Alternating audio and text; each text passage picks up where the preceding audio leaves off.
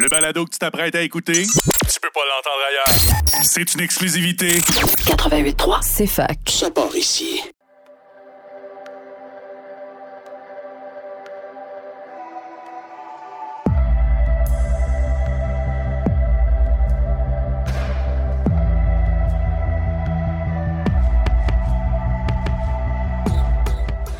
Bonjour, bienvenue pour un nouvel épisode de Estrie d'initiative. Estrie d'initiative pour un podcast souhaitant mettre en lumière les initiatives de son territoire à la rencontre des acteurs de changement en développement durable. L'apiculture urbaine se développe rapidement au Québec. La prise de conscience collective de l'importance des insectes pollinisateurs dans la production de notre nourriture a donné un élan incroyable à la pratique. Ainsi, depuis quelques années, Plusieurs citoyens des villes ont ainsi souhaité avoir une ruche à domicile. En outre, l'apiculture urbaine répond à des objectifs qui dépassent les impératifs économiques, notamment en introduisant la notion d'intérêt d'une nourriture locale. Au Canada, chaque aliment parcourt en moyenne 1200 km et 30% des aliments sont gaspillés entre la ferme et l'assiette. Les citadins cherchent de plus en plus à mettre la main sur des produits locaux qui sont nécessairement plus frais et plus nutritifs et dont la production permet de réduire significativement l'émission de gaz à effet de serre et de soutenir les familles locaux. Mais aujourd'hui, il s'agit d'une réelle industrie pouvant prendre différentes formes.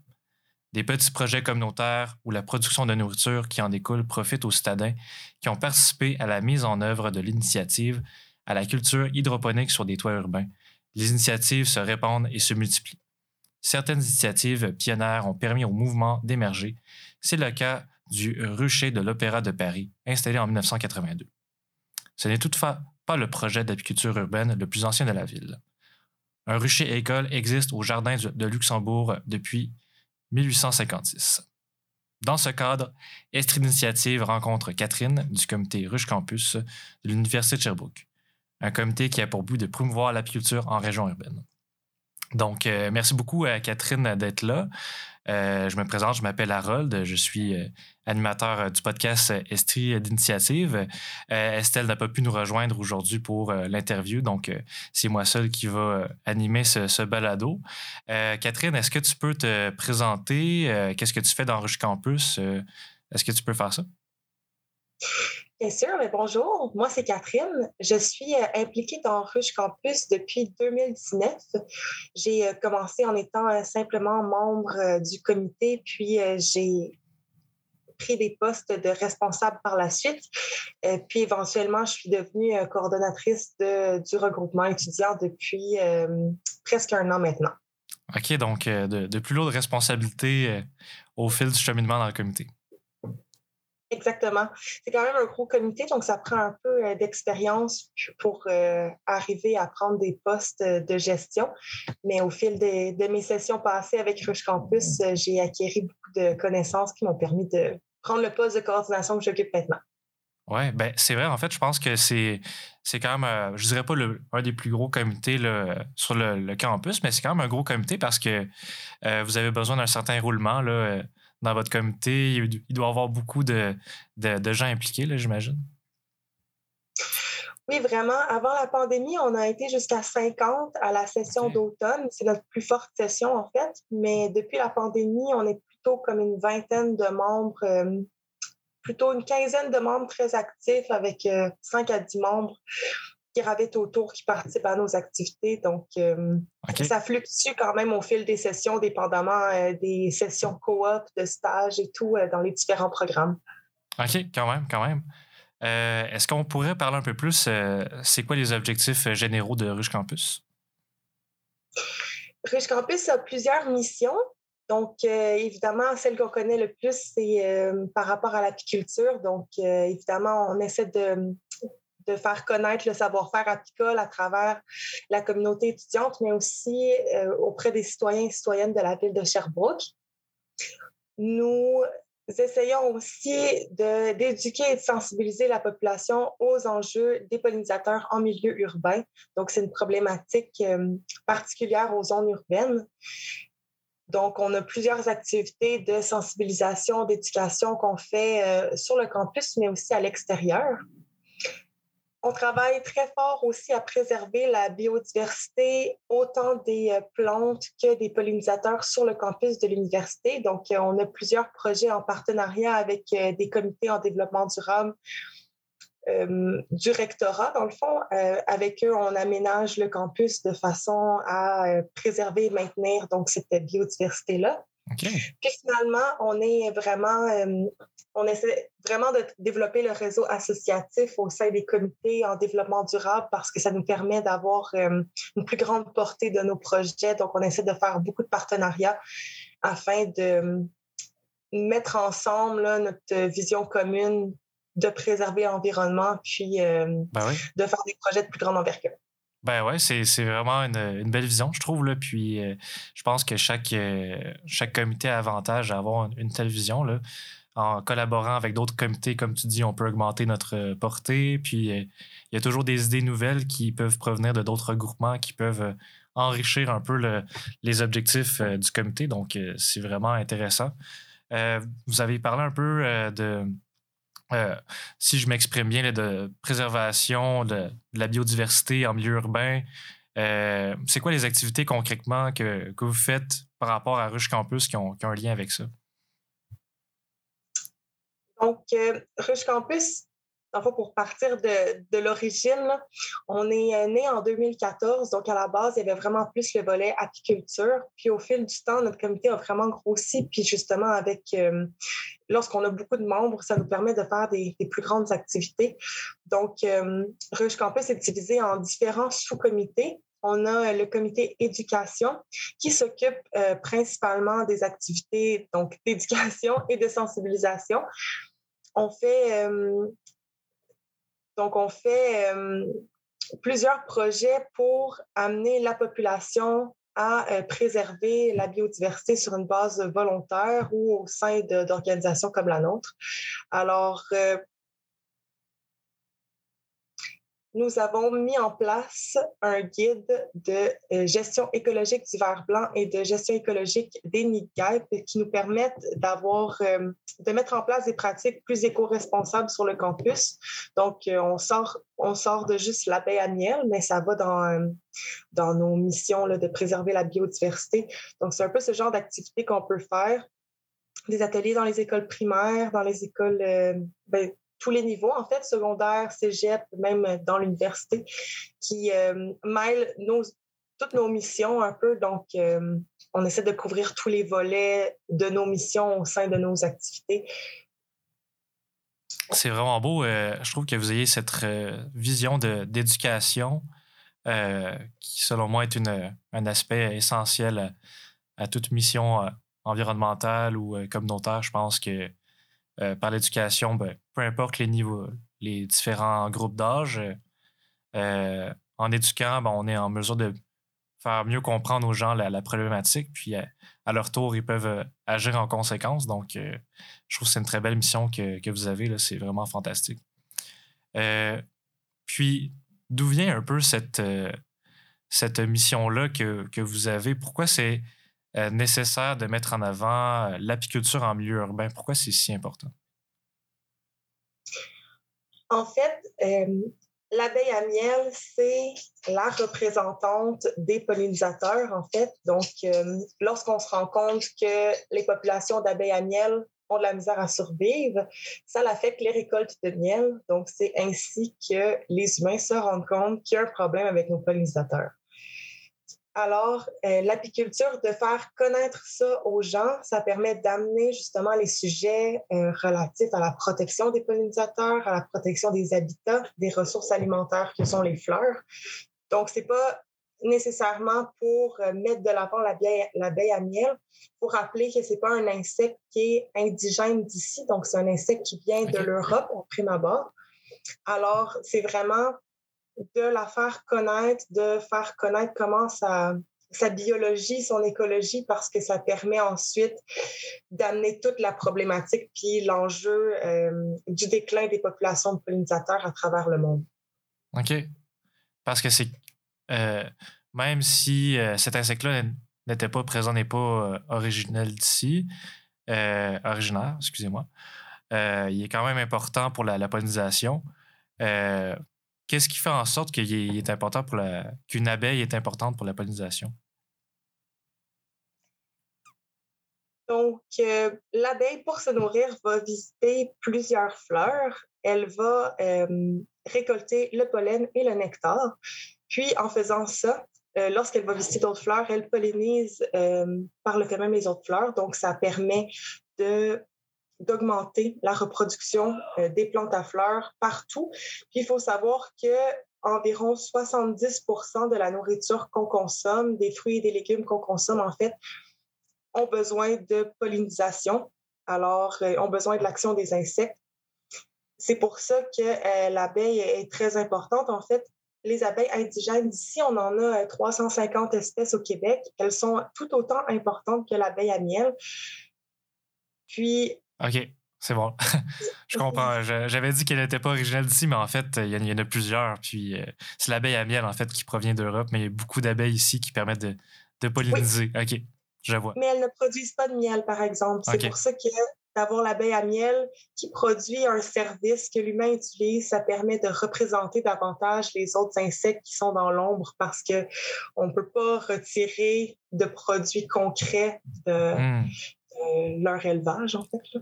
Je vois. Donc, c'est là le lien que vous faites avec le miel, c'est que, comme tu l'as mentionné plus tôt, euh, quand on voit euh, ben, une diminution de la production, une, que la production de miel est affectée, ben là, ça vient rejoindre la population humaine plus facilement. Puis c'est là euh, que la société humaine peut voir un peu plus facilement l'impact sur les pollinisateurs euh, actuellement.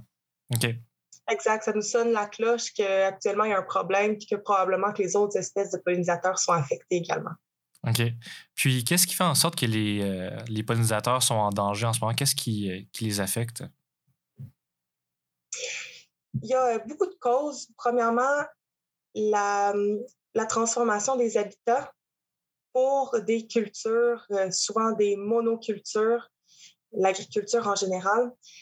C'est un désert alimentaire pour euh, les abeilles parce qu'en fait, elles n'ont pas suffisamment de diversité. Faut savoir qu'une fleur va produire un certain nombre de nectar, de pollen. Donc, euh, la diversité est super importante pour avoir le plus de pollen et le plus de nectar possible.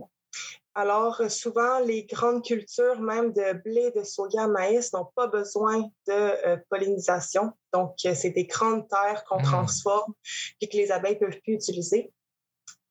Aussi, l'urbanisation, donc même chose, on enlève des, des, habitats, des ressources alimentaires pour le développement des villes.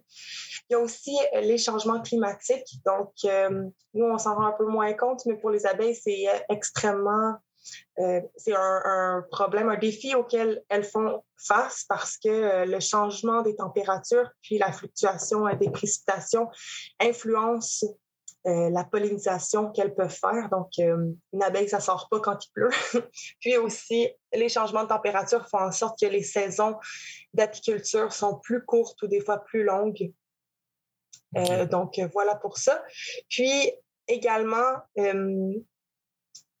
également le fait que l'enjeu principal de la, de, de la pollinisation, de l'apiculture en milieu urbain aussi, c'est qu'on essaie de sensibiliser les gens que c'est pas nécessairement bénéfique d'avoir des ruches puis d'en avoir beaucoup dans une ville parce que les abeilles à miel, elles vont venir rentrer en compétition avec les abeilles indigènes d'ici, donc tous les pollinisateurs indigènes d'ici.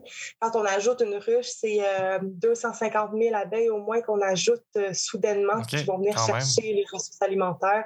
Donc, il y a une certaine compétition là, qui va venir s'installer au sein des insectes indigènes puis des abeilles à miel. OK, quand même.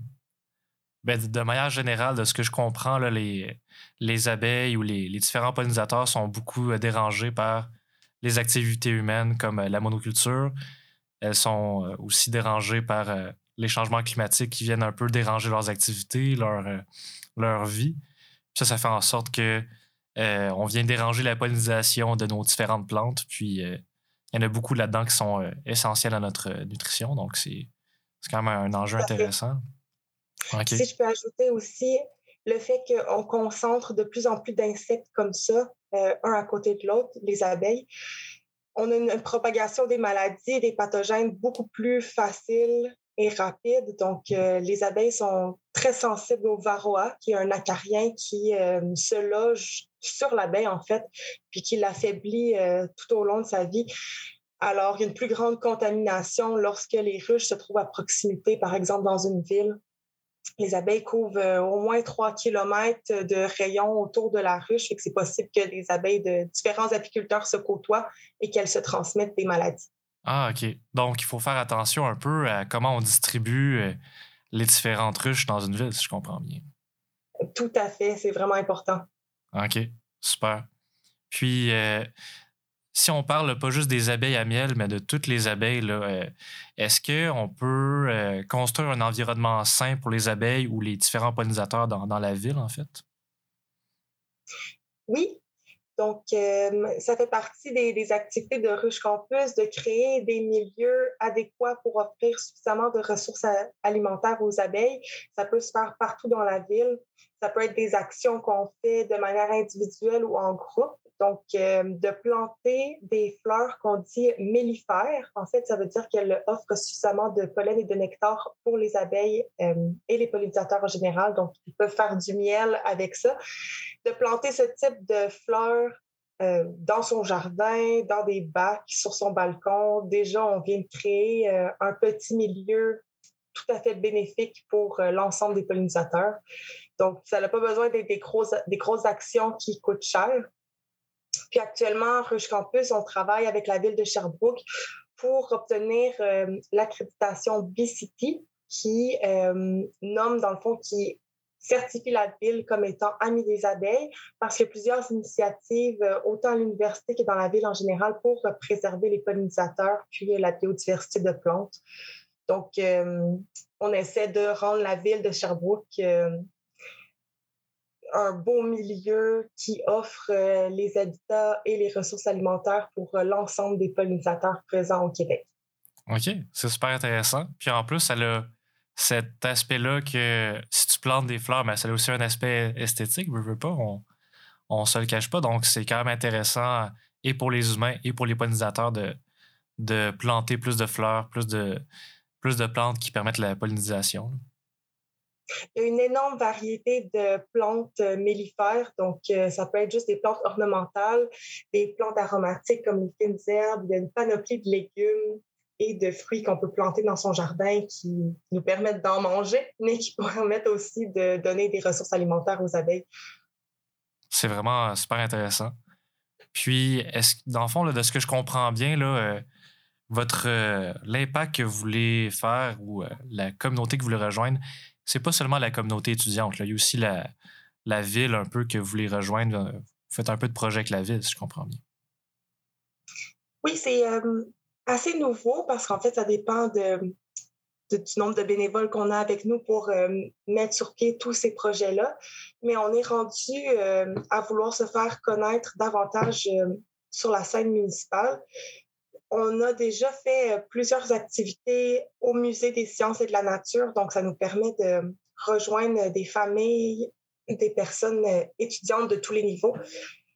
Alors, euh, on a de plus en plus de projets à l'extérieur de l'université, autant avec la ville qu'avec des partenaires pour nous donner de la visibilité sur les propriétés de notre miel. Donc, on n'en a pas parlé, mais notre miel est et euh, biologique, puis euh, il est non pasteurisé, prend euh, soin des abeilles. Donc, c'est tout un volet par rapport à la production de miel ailleurs qui est parfois mis de l'avant par certaines petites entreprises ou comités, regroupements de personnes. OK. Alors, oui. Il y a des, des partenaires avec tout plein d'organismes, de, de, groupes. OK, c'est super intéressant. Puis, c'est quoi la différence entre un. Là, tu as parlé de, pasteurisation et de miel biologique. C'est quoi la différence entre un miel, un miel biologique et un miel qui n'est pas biologique ou n'a pas de, pasteurisation? Au niveau de, de l'aspect biologique, ça va être le traitement qui est fait aux fleurs. Donc, s'il y a des pesticides de, de tout genre qui sont utilisés, ce n'est pas un miel biologique. Au niveau de la pasteurisation, c'est un processus euh, par lequel le miel passe pour tuer toutes les bactéries qui sont à l'intérieur. ou les pathogènes qui peuvent être nocifs pour la santé humaine. C'est très rare qu'il y en a dans le miel, mais il y a certaines compagnies qui font ce processus-là pour s'assurer qu'il n'y a absolument pas de, bactéries ou de micro-organismes dans le miel. Ça a un effet négatif, ce procédé-là, en fait, c'est que ça va venir euh, désactiver des enzymes qui sont dans le miel, donc euh, des molécules qui sont euh, très bénéfiques pour notre santé. Donc, c'est un choix à faire. Il y a certains euh, apiculteurs qui décident de pasteuriser leur miel, d'autres non. Les risques de maladie sont très, très rares. En fait, c'est rarement vu. Mais c'est sûr, c'est que ça va venir enlever plusieurs propriétés du miel qui sont extrêmement bénéfiques le miel, c'est très bon pour la santé. C'est euh, anti-inflammatoire, euh, antibactérien. Ça il y a des antioxydants. Donc, euh, c'est des propriétés qui sont parfois perdues avec le procédé de pasteurisation. Puis au niveau du, de l'aspect biologique, comme j'ai dit, c'est vraiment juste l'entretien des fleurs qui va être fait, qui va déterminer. C'est pas quelque chose qu'on met sur les abeilles en tant que tel. Ouais.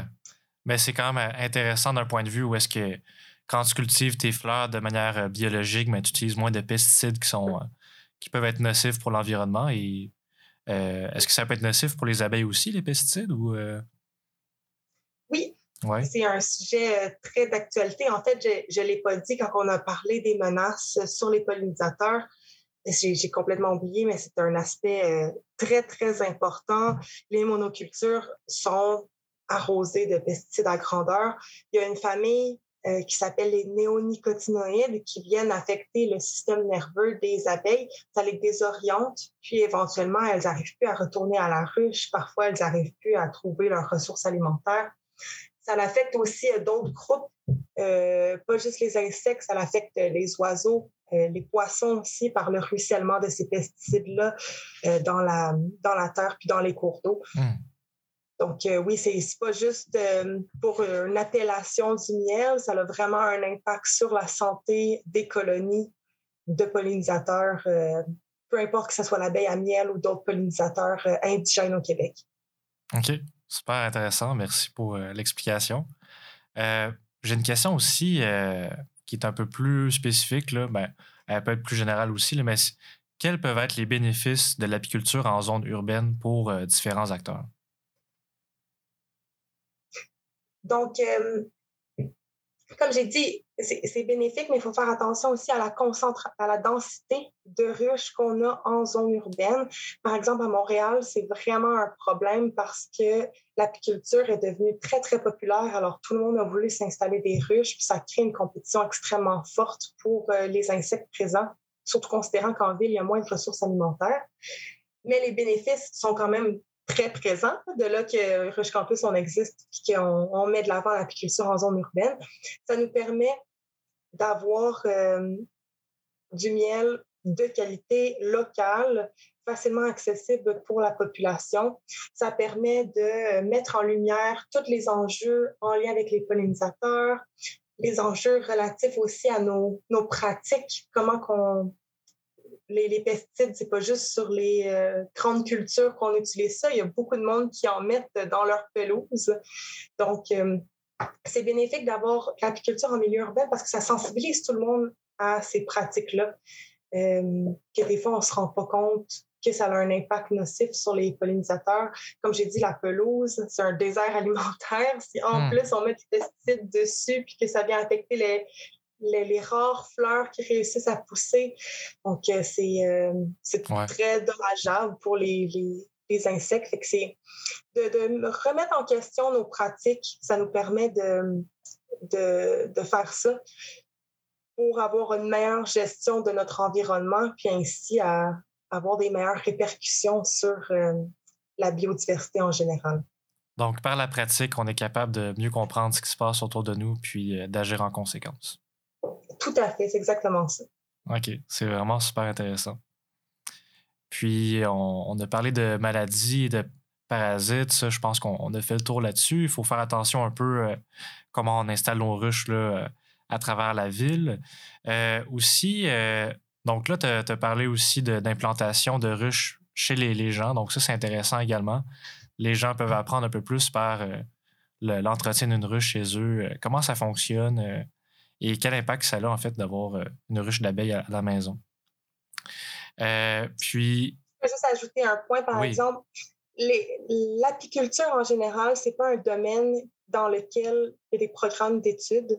Hmm. C'est les apiculteurs se forment souvent de manière autodidacte, peuvent aller faire des formations auprès d'apiculteurs euh, Donc, il faut faire attention aussi les personnes qui ont le désir d'installer des ruches chez eux, de bien s'informer, puis de ne pas hésiter à contacter euh, des apiculteurs pour avoir plus d'informations, pour avoir accès à des personnes ressources, étant donné que il y a tellement de choses à apprendre, il y a des possibilités de faire des erreurs. Donc, plus on, se renseigne avant de se lancer, plus c'est bénéfique là, pour euh, les, abeilles par la suite. Ben oui, bien sûr. Euh, est-ce qu'il y a des, euh, des, ressources qui peuvent être utilisées par les gens qui veulent commencer une ruche? Il y a énormément de ressources informatives, des livres, euh, des sites Internet. Euh, il y a beaucoup de mielleries aussi euh, dans le coin de l'esprit, puis en dehors.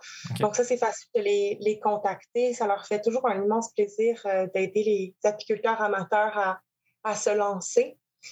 Un, petit bémol, c'est qu'il y a beaucoup de ressources informatives qui ont été créées en Europe. Puis nous, ici, au Québec, on a un climat quelque peu différent. Donc, il ne faut pas prendre pour acquis toutes les informations qui sont données quand on parle de l'apiculture euh, européenne parce que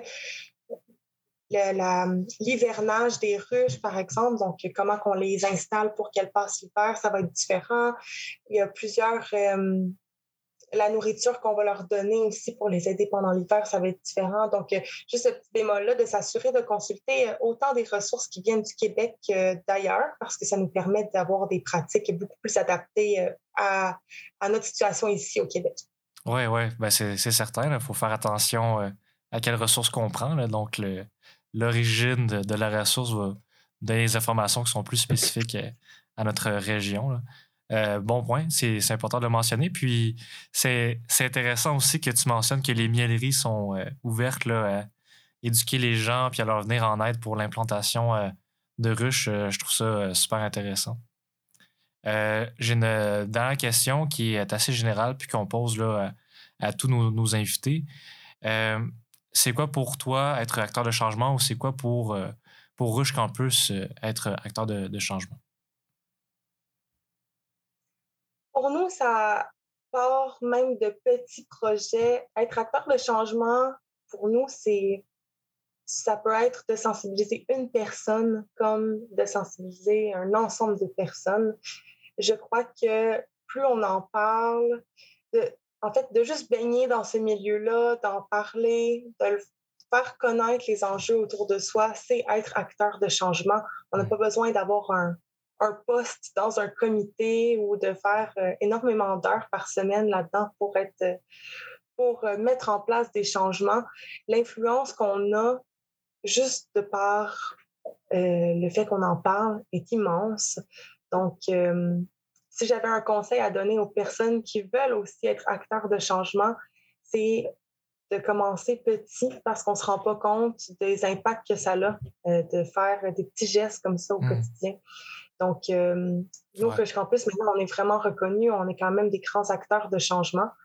Mais pour dire que des fois, juste de planter un petit bac à fleurs dans sa cour, puis d'en parler à ses voisins, à ses voisines, c'est être acteur de changement. Euh, c'est comme ça, en fait, qu'on va changer nos, façons, nos pratiques, en fait. Donc, euh, ben oui. on peut voir le macro, micro, mais j'aime bien axer sur le fait que même par des petites actions micro, on est acteur de changement.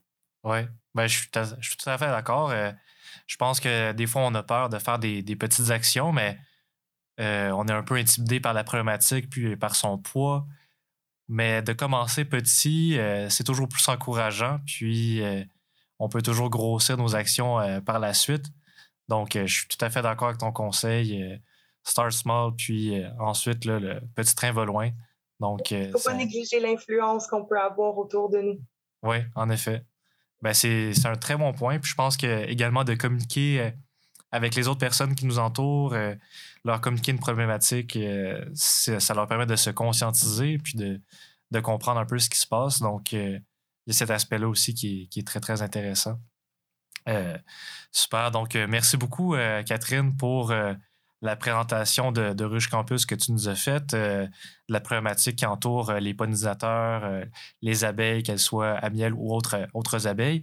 C'était très intéressant. Puis, j'invite nos auditeurs à, aller s'informer sur, sur Ruche Campus, puis aussi sur différentes ressources. si jamais vous voulez commencer des, des ruches chez vous, ben, allez vous informer, allez chercher les ressources allez euh, vous informer auprès de, de Mielerie. Donc, euh, ça peut être intéressant pour vous. Euh, oui, vas-y, Catherine.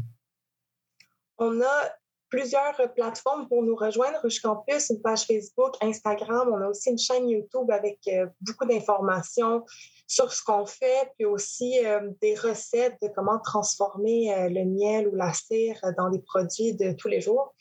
Puis aussi, il y a la miellerie Lune de miel à Stoke, qui a un volet éducation quand même bien développé. Ils ont euh, une riche grandeur nature qu'on peut visiter. C'est des euh, ressources pour commencer si c'est un sujet qui vous intéresse. Ah ben super. Euh, avec ça, je suis sûr que les gens vont pouvoir bien s'informer. Donc, n'hésitez pas à aller vous informer comme Catherine vous l'a mentionné. ben, Catherine, c'est un immense plaisir de, de t'avoir reçu. C'est un sujet très, très intéressant. Puis, pour euh, nos auditeurs, on se reprend là pour un prochain épisode de Estre Initiative. Je m'appelle Harold, puis euh, je vous souhaite à une prochaine. Merci beaucoup.